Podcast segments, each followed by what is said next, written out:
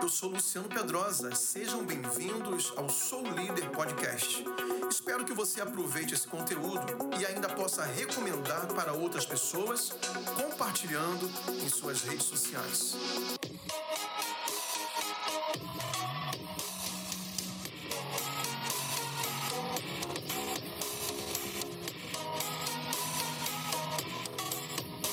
Glória a Deus. Boa noite a todos. Só quem está feliz diga glória a Deus. Legal, que bom estarmos juntos. Quantos têm sido abençoados já nesse culto? Diga amém. Um ambiente maravilhoso da presença de Deus, no louvor, na adoração e a comunhão entre nós, né, que somos irmãos em Cristo. Então eu creio que Deus ainda vai fazer muito mais nessa noite. Aumente sua expectativa para tudo aquilo que Deus, nosso Senhor, deseja fazer em nosso coração. E eu estou aqui é, ministrando a palavra que o pastor Argenilo Carvalho ministrou os três primeiros cultos aqui na sede, e agora ele está lá na catedral, dando continuidade a essa jornada de quatro cultos, né? Então, estamos tendo um culto simultâneo lá, e este culto aqui também, além dos, das dezenas de núcleos que nós temos em toda a nossa cidade, aqui em Santarém. E o tema da palavra é o valor do encorajamento. O valor do encorajamento. Eu quero ler o texto com vocês, 2 Coríntios, capítulo 13. Desculpe, 2 Coríntios, capítulo 1, versículos de 3 a 5. Vai aparecer na tela, mas também você pode abrir sua Bíblia se você quiser acompanhar de forma melhor. Versículo 3 diz: Bendito seja o Deus e Pai de nosso Senhor Jesus Cristo, o Pai das misericórdias e Deus de toda a consolação, que nos consola em toda a nossa tribulação, para que também possamos consolar os que estiverem em alguma tribulação, pela consolação com que nós mesmos somos consolados por Deus, porque como as aflições de Cristo transbordam para conosco, assim também, por meio de Cristo, transborda a nossa consolação. Vamos fazer uma oração? Feche seus olhos, sentado mesmo. Senhor, fale conosco nessa noite, que possamos aprender de Ti, que nossos corações se abram nessa hora, para que o Teu Espírito possa ter total acesso e tirar tudo que tem que ser tirado e colocar também Senhor Deus, tudo que o Senhor deseja colocar, coisas do céu, coisas que o Senhor deseja implantar em nós, o Senhor tem total liberdade, que todo e qualquer espírito de dúvida, de incredulidade, de distração, de, Senhor Deus, de atrapalho, nós repreendemos agora, e que somente o Senhor, somente a tua voz, possa falar conosco neste momento, em nome de Jesus. Amém ou amém, irmãos?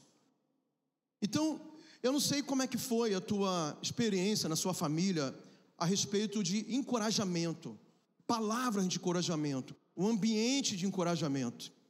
Eu penso que as famílias mais antigas, é, os nossos pais, nossos avós, e de repente isso refletiu em nós também, tivemos dificuldade de expressar aquilo que sentimos. Certamente na família existe amor, do, dos pais para com seus filhos, dos filhos para os pais, dos avós para os netos, dos tios. A família tem amor, sem dúvida nenhuma. Agora, muitas vezes, existe uma dificuldade de expressar esse amor. E talvez as pessoas que enfrentam essa dificuldade não entendem ou não conseguem reconhecer o valor que isso tem na formação de, de, de, de personalidades ou de caráter ou de indivíduos mais saudáveis. Eu, quando olho para trás e analiso um pouco sobre a minha vida, eu gosto de falar um pouco sobre mim porque acho que a gente cria uma, uma projeção melhor, uma empatia melhor. Você se identificar com alguém que está aqui em cima falando, mas que tem muitas dificuldades e muitas fraquezas. Então, houve um tempo na minha vida que eu tive muitos problemas com a minha autoestima. Por vários motivos. Que eu era muito inseguro. A, a minha personalidade introvertida não era só algo herdado, mas possivelmente, em alguns momentos, talvez tenha faltado. Não que os meus pais sejam culpados, pelo contrário, eu sempre fui envolvido por muito amor. Mas quem sabe faltou um ambiente propício ou uma cultura estabelecida dentro de casa de palavras de afirmação, que quando a criança está sendo formada, e dizem os especialistas que 80% dos valores que o indivíduo vai ter na sua vida para o resto da vida são estabelecidos até os oito anos de idade. Por isso que é tão importante nós, como pais, é a gente vem falando sobre essa questão de paternidade, família, desde semana passada, passada e é só um parênteses estou abrindo, é muito importante que nesse tempo, na infância, os pais sejam muito intencionais em declarar palavras de afirmação positivas, de bênção sobre seus filhos, porque 80% do que ele vai acreditar na vida é até os 8 anos de idade. Depois de 8 anos, segundo os especialistas, só tem 20% para essa construção além. E para desfazer isso, desfazer o que foi estabelecido nos valores, dentro do caráter da pessoa, é um processo muito difícil. Não sei quem gosta de ler aqui, ou quem já leu os livros, por exemplo, do Augusto Cury, que é um psiquiatra, ele fala muito sobre a reedição da mente. Esse processo de você não apagar né, as coisas que você recebeu, mas você reeditar aquilo que já foi é, editado, já foi formatado na tua, no teu caráter, na tua mente, nos teus valores, tuas crenças. Só que a reedição é um processo difícil. A desconstrução é muito difícil. Qualquer reforma que a gente faz é muito complicado, é muito melhor você começar do zero, da maneira certa, do que você transformar uma coisa que já foi construída e muitas vezes com alicerces muito profundos. Então, eu acredito que eu tenha passado por isso. Como eu disse, não de forma intencional, porque meus pais sempre demonstraram muito amor para minha vida e minha irmã também, sempre cuidaram bem da gente, mas talvez tenha faltado. Então, hoje, eu preciso me esforçar muito para também vencer essa, essa barreira ou esse limite que foi construído em mim, para eu também expressar melhor para os meus filhos, ao invés de palavras negativas, de reprovação, às vezes até de maldições, né? ao contrário disso, eu abri a minha boca para encorajar, para abençoar. E esse texto que nós lemos aqui, 2 Coríntios capítulo 1, de 3 a 5, tem uma palavra que se repete várias vezes em três versículos, que é a palavra consolo, consolação. E no original da palavra, né, no original grego do Novo Testamento, essa palavra consolação é a mesma usada para encorajar. Então, quando você lê no Novo Testamento essa palavra consolação, é encorajamento. E nós precisamos, como povo de Deus, a Bíblia vai nos mostrar né, que essa, esse é um valor cristão, esse é um valor de Deus.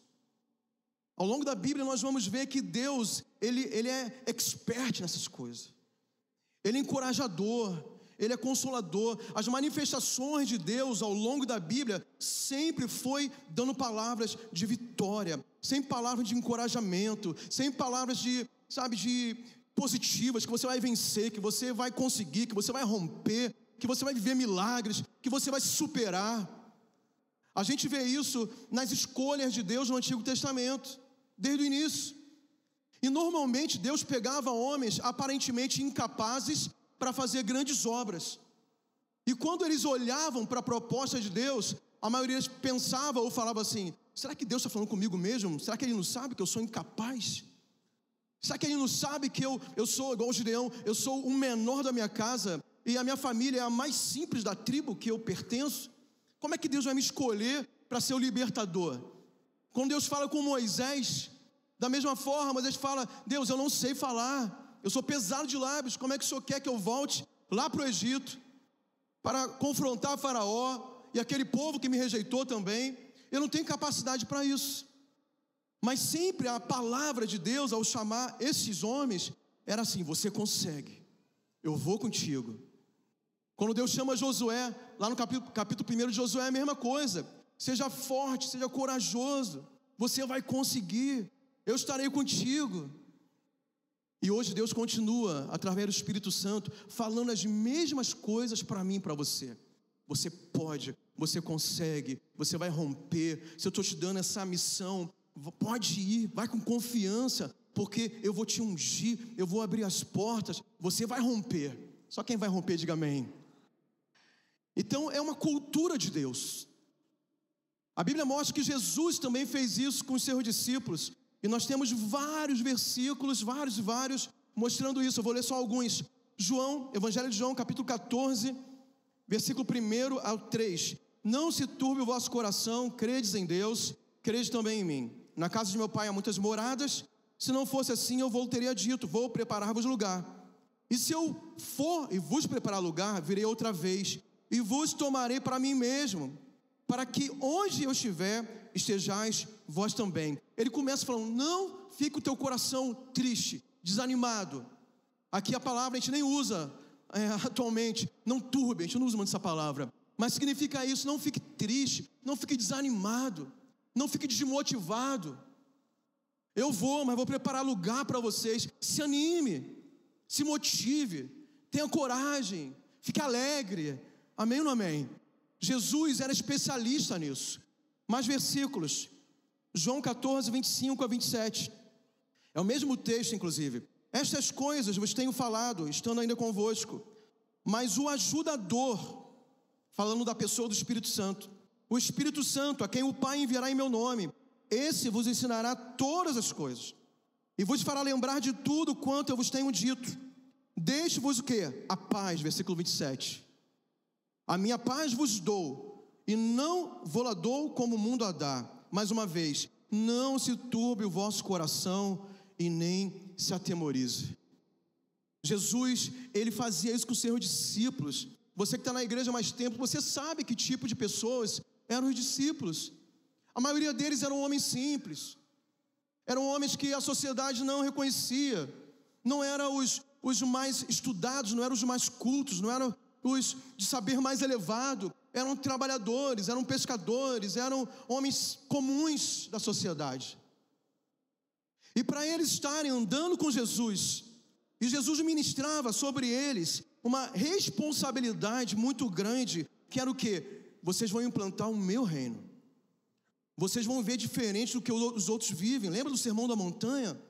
Jesus ensina uma forma diferente de cumprir a lei. Se alguém bater no teu rosto, oferece o outro, mas na lei dizia o que? É olho por olho, dente por dente. Era uma contracultura. Difícil demais para homens rudes poderem cumprir. Falava sobre amor, sobre perdão, sobre caminhar mais milhas, de doar aquilo que tinha. Era algo antinatural e era um homem simples. E para eles acreditarem então nessa proposta de Jesus, Jesus tinha que estar motivando eles. Vai lá, vocês conseguem.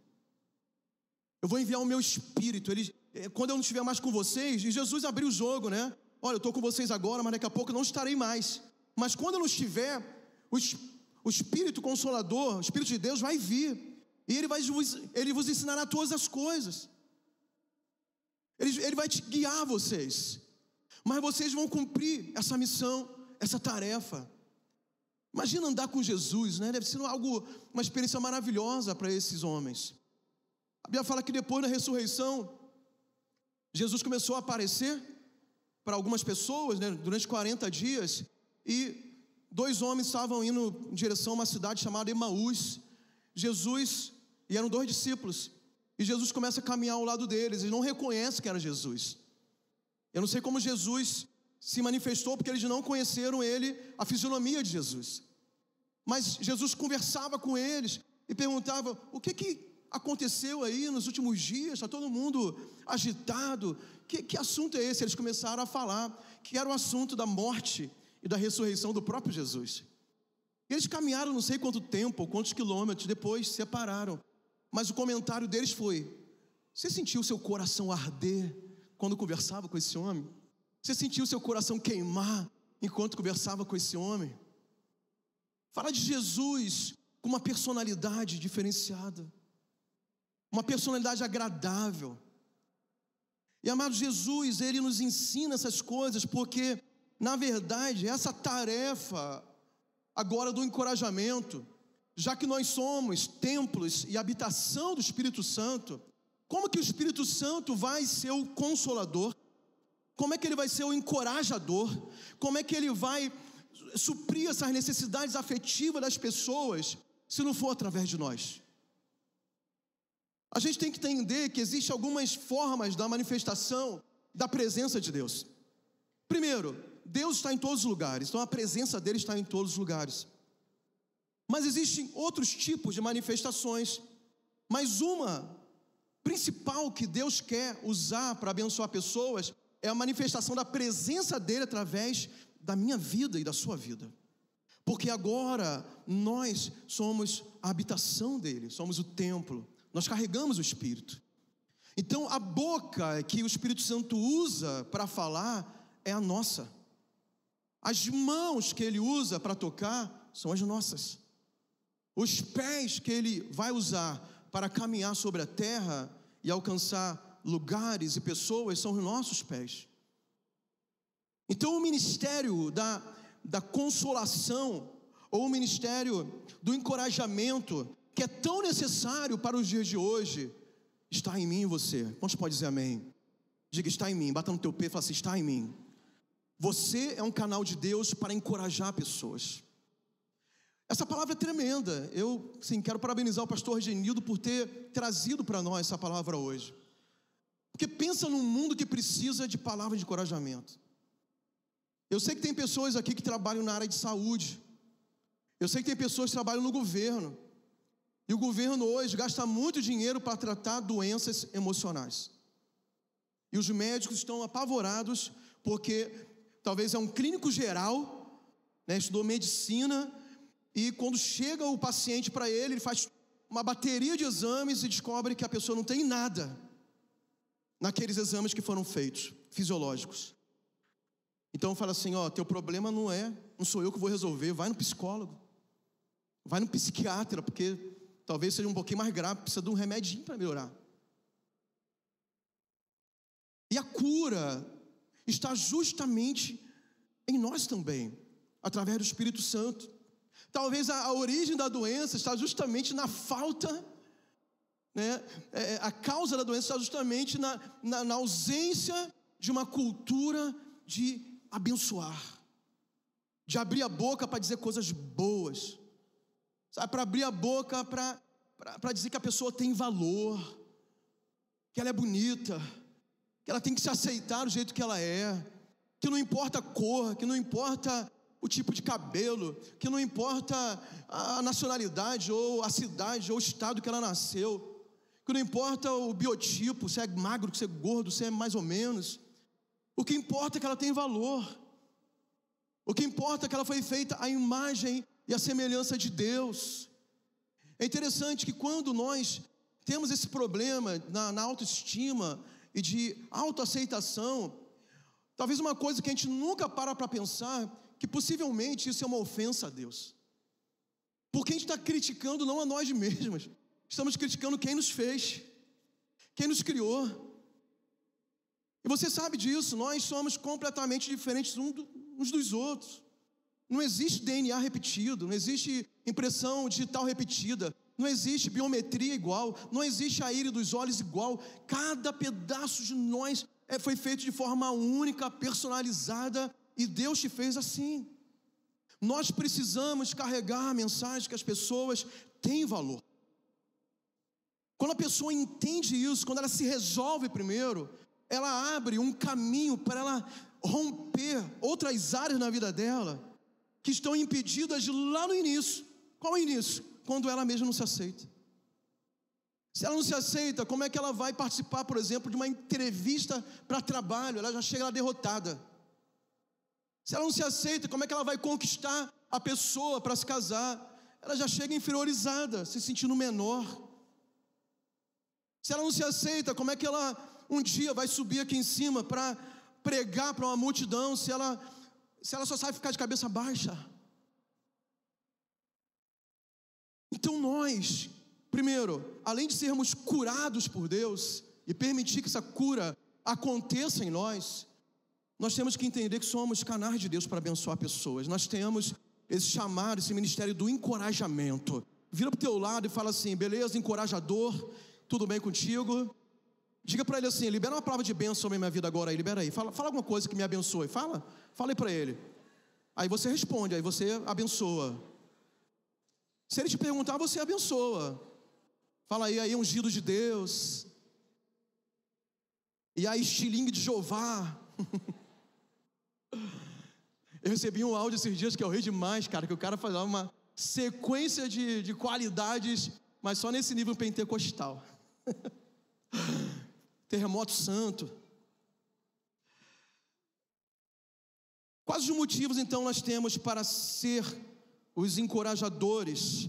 Primeiro, o encorajamento é um fruto do espírito. Na verdade, todo fruto do espírito, ele vai nos impulsionar para o encorajamento.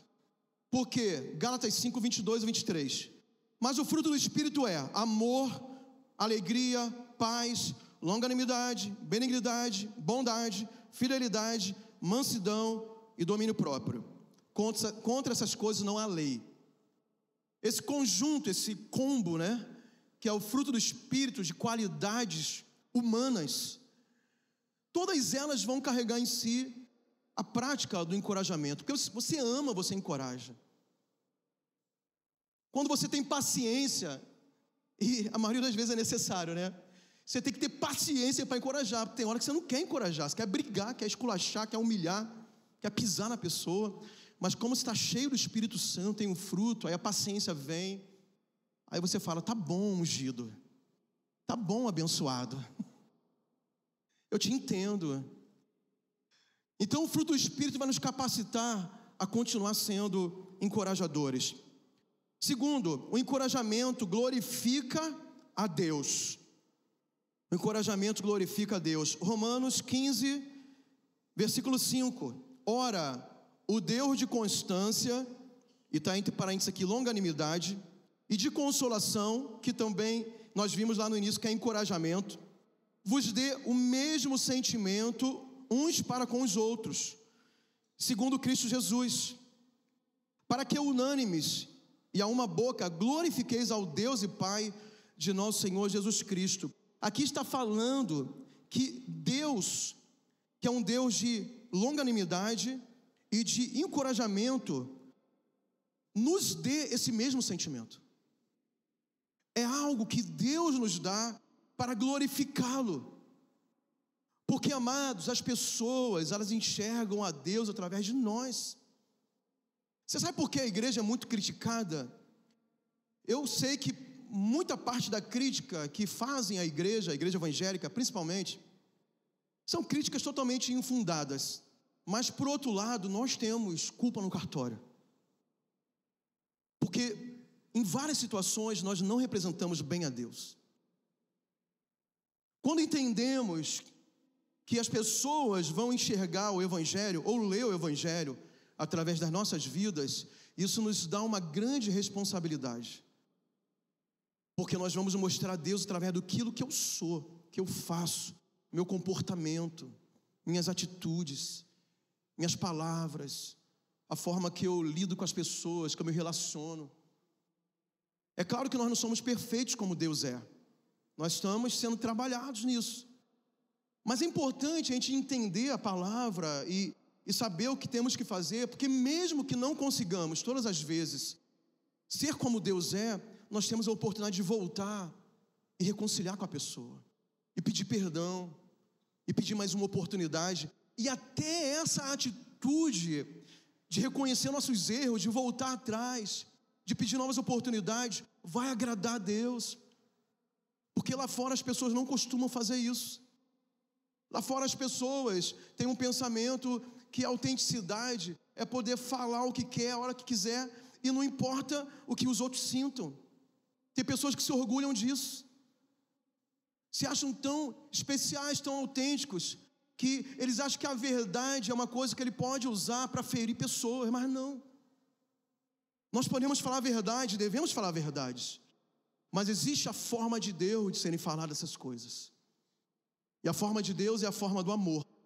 Aqui está dito que Ele é um Deus de constância, longanimidade e de consolação, de encorajamento. Só quem está entendendo, diga amém. Terceiro motivo para a gente ser encorajadores. O encorajamento também é um mandamento, é uma ordem de Deus.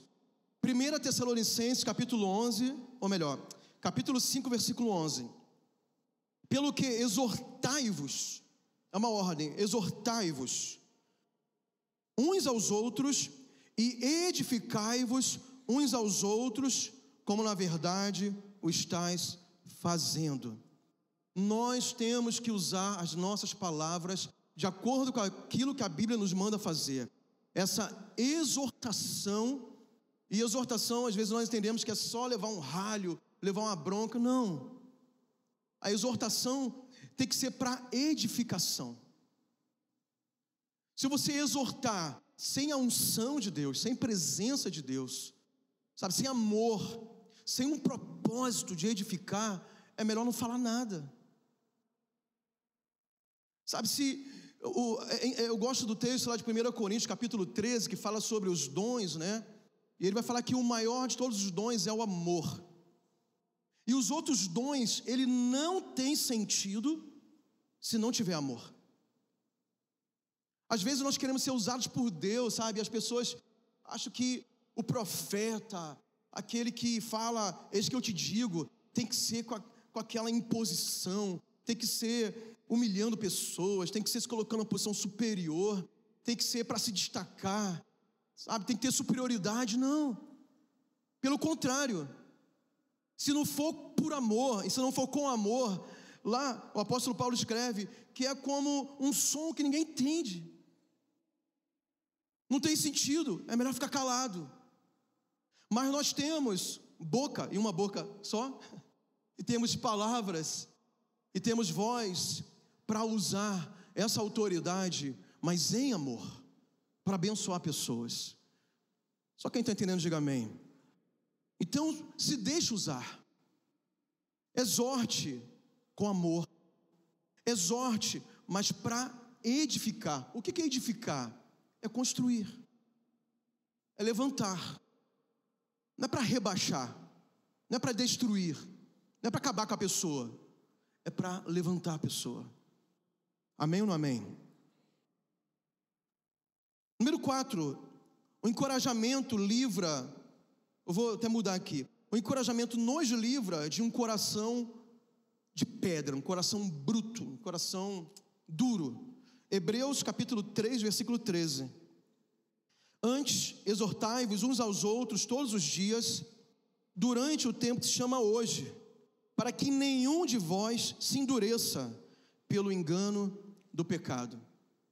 Então, o encorajamento, primeiro, ele quebra o nosso coração também, o coração de quem vai ser usado para encorajar. Como eu falei, às vezes as nossas famílias não tiveram essa cultura. Quando nós decidimos colocar em prática, nós quebramos essa maldição do coração de pedra, que não sabe se expressar em amor.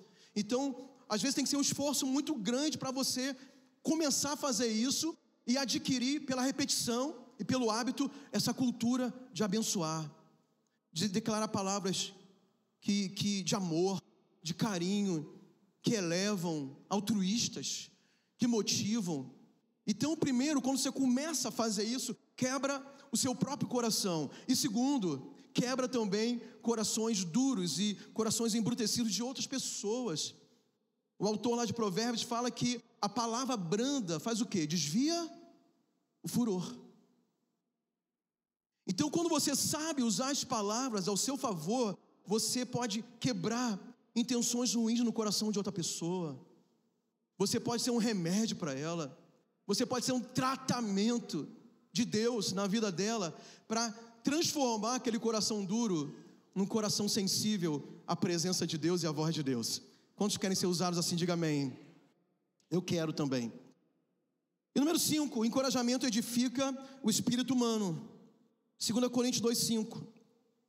Ora, se alguém tem causado tristeza, mas Ora, se alguém tem causado tristeza, não me tem contristado a mim, mas em parte, para não ser por demais severo a todos vós, basta a esse tal esta repreensão feita pela maioria, De maneira que, pelo contrário, deveis antes perdoar-lhe, perdoar-lhe e consolá-lo, para que ele não seja devorado por excessiva tristeza. Pelo que vos rogo que confirmeis para com ele o vosso amor. O apóstolo Paulo, ele está escrevendo aqui a carta à igreja, da, à igreja de Corinto.